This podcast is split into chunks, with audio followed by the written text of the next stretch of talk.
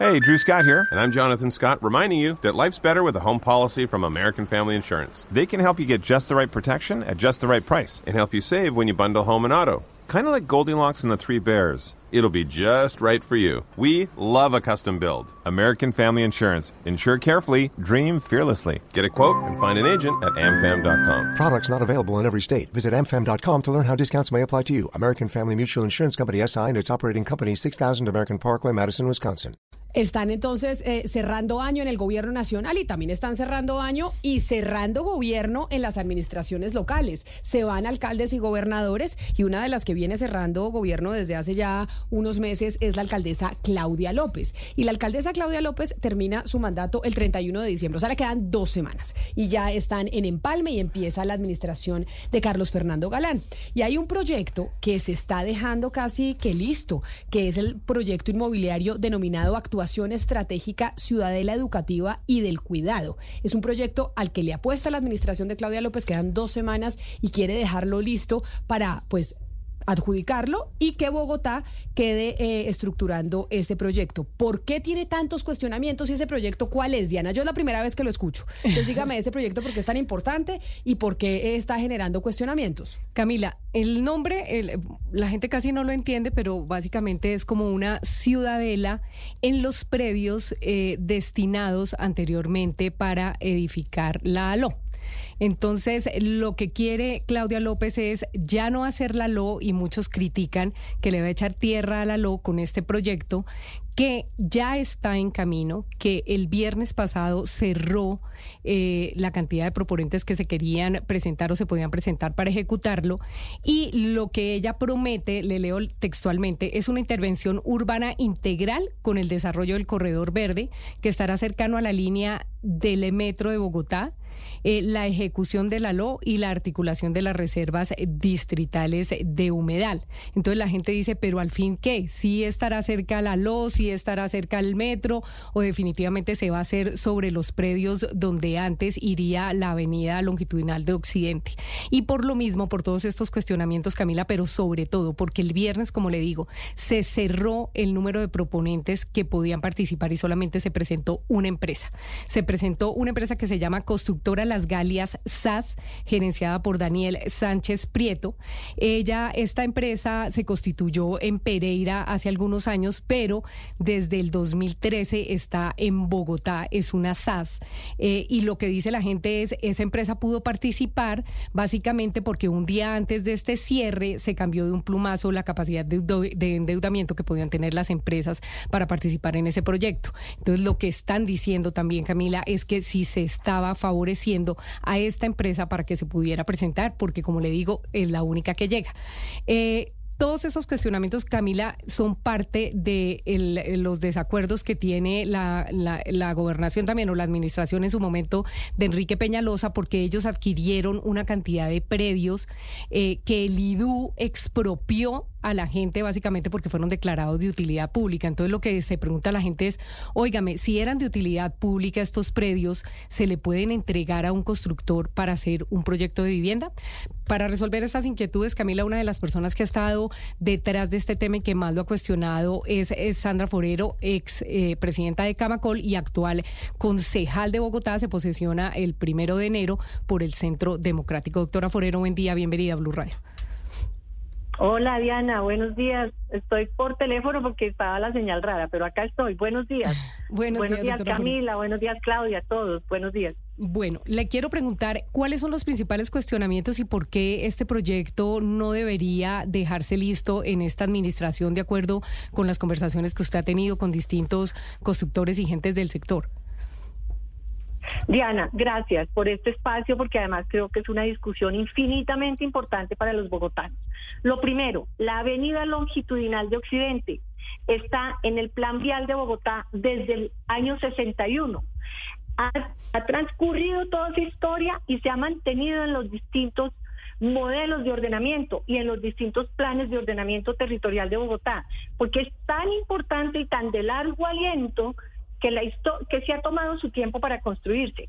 Después de sobrevivir todos los planes de ordenamiento, o simultáneamente se hicieron los diseños. Adicionalmente se compraron los predios, están comprados todos los predios de la LO que conecta Suacha hasta la parte norte de Bogotá. Se ha construido, se ha dividido en tres tramos, el tramo sur, el tramo, el tramo centro y el tramo norte de la avenida longitudinal de Occidente. El tramo sur está construido en una parte, están los predios del tramo centro. En el tramo norte, entonces, la administración de Claudia López decide en su plan de ordenamiento territorial cambiar el modelo de ordenamiento de Bogotá. Eso es un problema enorme, porque este es un plan de ordenamiento no discutido en el Consejo. Y dentro de ese cambio de modelo, elimina el tramo norte de la avenida longitudinal de Occidente, que ya contaba con los predios comprados. Es la avenida más importante en la historia de la movilidad de Bogotá.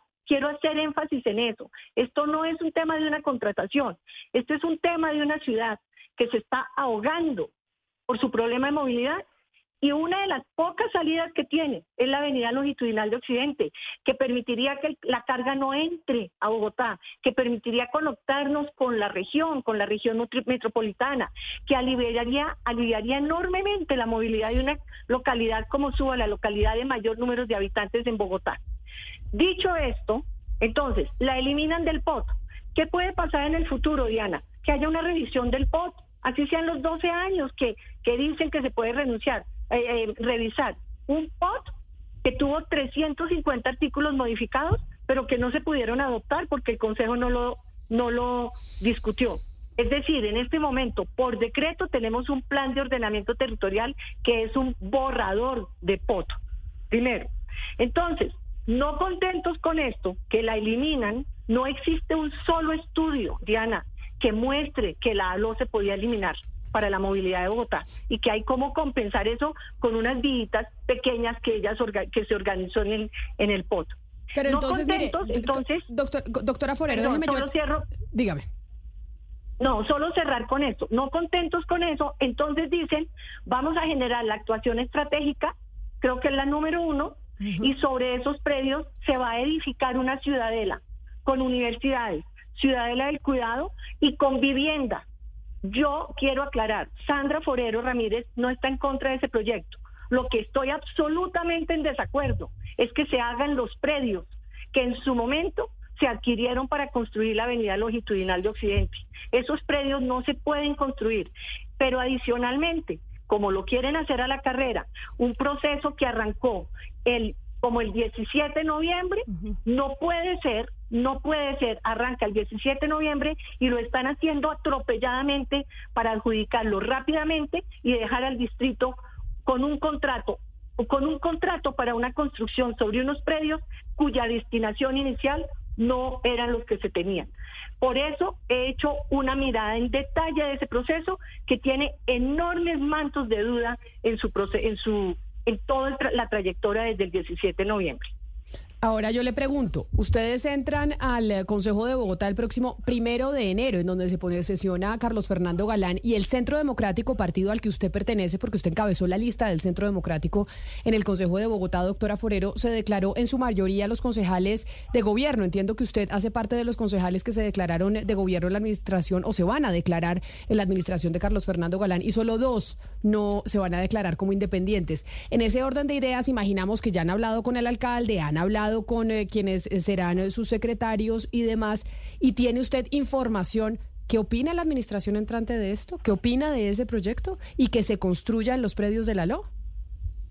Camila, gracias por ese por esa inquietud. Lo primero, nosotros sí tuvimos una reunión, algunos de los concejales, para hacer una una agenda programática con el alcalde. Las decisiones posteriores de, gobierno de independencia serán decisiones que se seguirán revisando a nivel de la bancada. Si tuvimos una reunión para hablar de un documento que habíamos acordado con el alcalde de enviar sobre los temas que son importantes para el centro democrático. Lo primero que quiero decir es eso. Lo segundo, efectivamente, desde el día uno pues como, como bancada, pero también como Sandra Forero, porque pues tenemos unos temas que nos identifican particularmente. Yo he llamado la atención sobre el tema de la LO. La respuesta que, eh, que he tenido de algunos funcionarios es sí hay unas inquietudes, quisiéramos que no se dejara adjudicado, pero pues como todo, ellos arrancan el primero de enero como arranco yo. Lo que pasa es que yo como ciudadana preocupada, que hasta ahora solo tengo una credencial, pero no me he posesionado, sí puedo actuar y por eso he eh, le he pedido a la Procuraduría, le he pedido a la Contraloría de Bogotá, a la Contraloría General, que revisen el proceso y que se pronuncien. Porque, ¿qué pasa? Es que la adjudicación es el 22 de diciembre. Entonces, si lo dejan adjudicado, pues vamos a enfrentar, yo creo, Camila, creo, arquitecto urbanista, no soy abogada, pero me he asesorado, que este proceso ha tenido unos vicios. Tanto así que han renunciado funcionarios del mismo distrito que no han estado de acuerdo con la manera que se ha realizado. Entonces lo que quiero llamar la atención es, he pedido de todas las formas a la alcaldesa, alcaldesa, no adjudique esto, no deje al distrito, porque seguramente esto va a terminar en un pleito, Camila.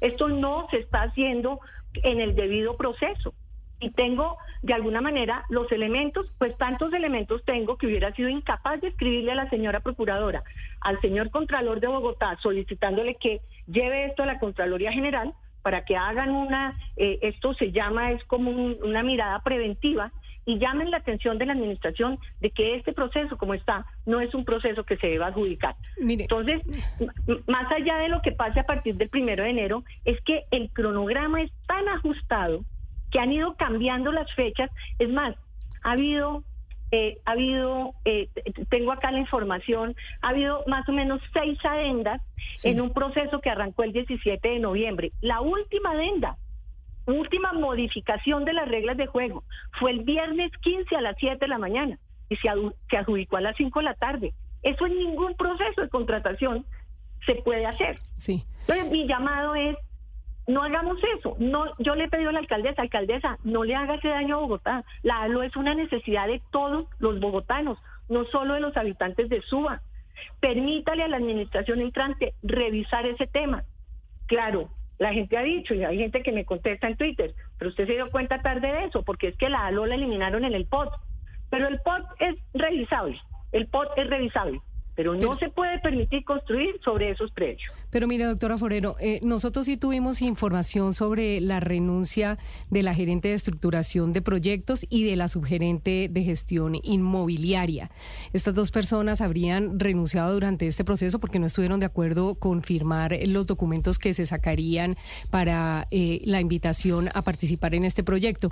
Pero yo le quiero preguntar, eh, ¿los entes de control sí pueden hacer un control preventivo cuando esto ya está en cierre de proponentes, porque yo tengo entendido que únicamente se podrán meter a control preventivo cuando comienza el proyecto, el proyecto como tal. No está tarde esta, esta revisión por parte de los entes de control y no se sumaría esto a uno de los vacíos eh, más grandes que tiene el proyecto y es precisamente esa revisión por parte de los entes de control. Diana, puede ser, puede ser, pero dejémoslos que actúen. Yo yo, yo eh, radiqué la carta en la, en, la, en la Procuraduría hace un par de semanas y seguramente puede haber alguna respuesta. Eh, yo erradiqué la carta en la Contraloría también hace un par de semanas. Entonces, eh, los entes de control he estado haciendo seguimiento, he estado insistiendo en que se pronuncien, en que revisen el procedimiento, pero lo que yo sí quiero llamar la atención es que es una decisión realmente, realmente equivocada de la señora alcaldesa, siendo infinitamente respetuosa de la institucionalidad. Es un proceso que tiene, no se imaginan ustedes la cantidad de elementos que hemos encontrado eh, revisando el proceso. Sacan unos sacan la convocatoria sin tener el marco normativo. El marco normativo sale cinco días después. Eh, cambian los niveles de la capacidad de contratación que pueden tener las empresas, las empresas porque con la que había inicialmente solo pasaba el 40%. Eh, cambian la comisión que se debe pagar por parte de estas empresas el que gane. O sea, eh, realmente se han ido acomodando para hacer una cosa atropellada y a la carrera. Yo en esto lo que hago es un llamado público y haré todo lo que esté a mi alcance, haciendo ahorita como ciudadana preocupada y a partir del primero de enero haciéndole seguimiento a este proceso. Ojalá la, administración em, revise, revise y resuelva frenar el proceso y dejar que sea la administración entrante. Les voy a decir una cosa, y Camila lo sabe y todos ustedes que han hecho seguimiento, permanentemente están haciendo seguimiento. Hace cuatro años la alcaldesa ganó y a los dos días se pronunció públicamente diciendo al alcalde que estaba, no tome decisiones de fondo en la ciudad, no radique el plan de ordenamiento, no tome esas decisiones estructurales. La ALO, la Avenida Longitudinal de Occidente, es la avenida más importante para Bogotá y para la región. la región metropolitana de, eh, de Bogotá y los municipios aledaños. Por no decir que es importante para Colombia. Es que nos resuelve enormemente los problemas de movilidad. Yo sé que esto suena un poco, un poco idealista. Es un proceso de contratación como cualquier otro. No. Claudia, la alcaldesa Claudia López, sabe las implicaciones de haber de haberse atravesado al tramo norte de la avenida longitudinal de Occidente. Pues es la doctora es la doctora Sandra, For, es la doctora Sandra Forero, eh, concejal electa por el Centro Democrático, haciendo eh, o haciendo ese llamado de atención a la alcaldesa Claudia López, que le quedan dos semanas de gobierno. Doctora Forero, mil gracias por estar con nosotros hoy aquí en Mañanas Blue. Feliz Navidad y feliz año si no volvemos a hablar. Camila, para ustedes siempre gracias. Les deseo un 2024 divino y además agradecerles enormemente porque ustedes han logrado generar información, información de calidad para que todos estemos, todos los ciudadanos colombianos estén informados. Que Dios les permita seguir adelante en esta tarea tan loable que hacen como medio de comunicación, serio, objetivo. Gracias profundamente y gracias por invitarme. A usted mil gracias. 11 de la mañana, 7 minutos. ¿Qué dice la administración saliente? Eh, Diana, llamamos a preguntar y qué mencionan, porque lo que dice la doctora Forero es que le está haciendo un llamado a la, a la alcaldesa Claudia López y qué nos responden o qué nos han dicho de la administración. Nada. Llevo un mes insistiéndole a renovación eh, urbana y nadie contesta. Hablo con las personas de comunicaciones de la alcaldesa y me dicen que todavía no tienen información. Es como si no quisieran hablar del tema. Hablo con el IDU y me dicen que eso es con renovación. Renovación no contesta y alcaldía tampoco. Entonces, Camila, de la administración de Claudia López no sabemos nada.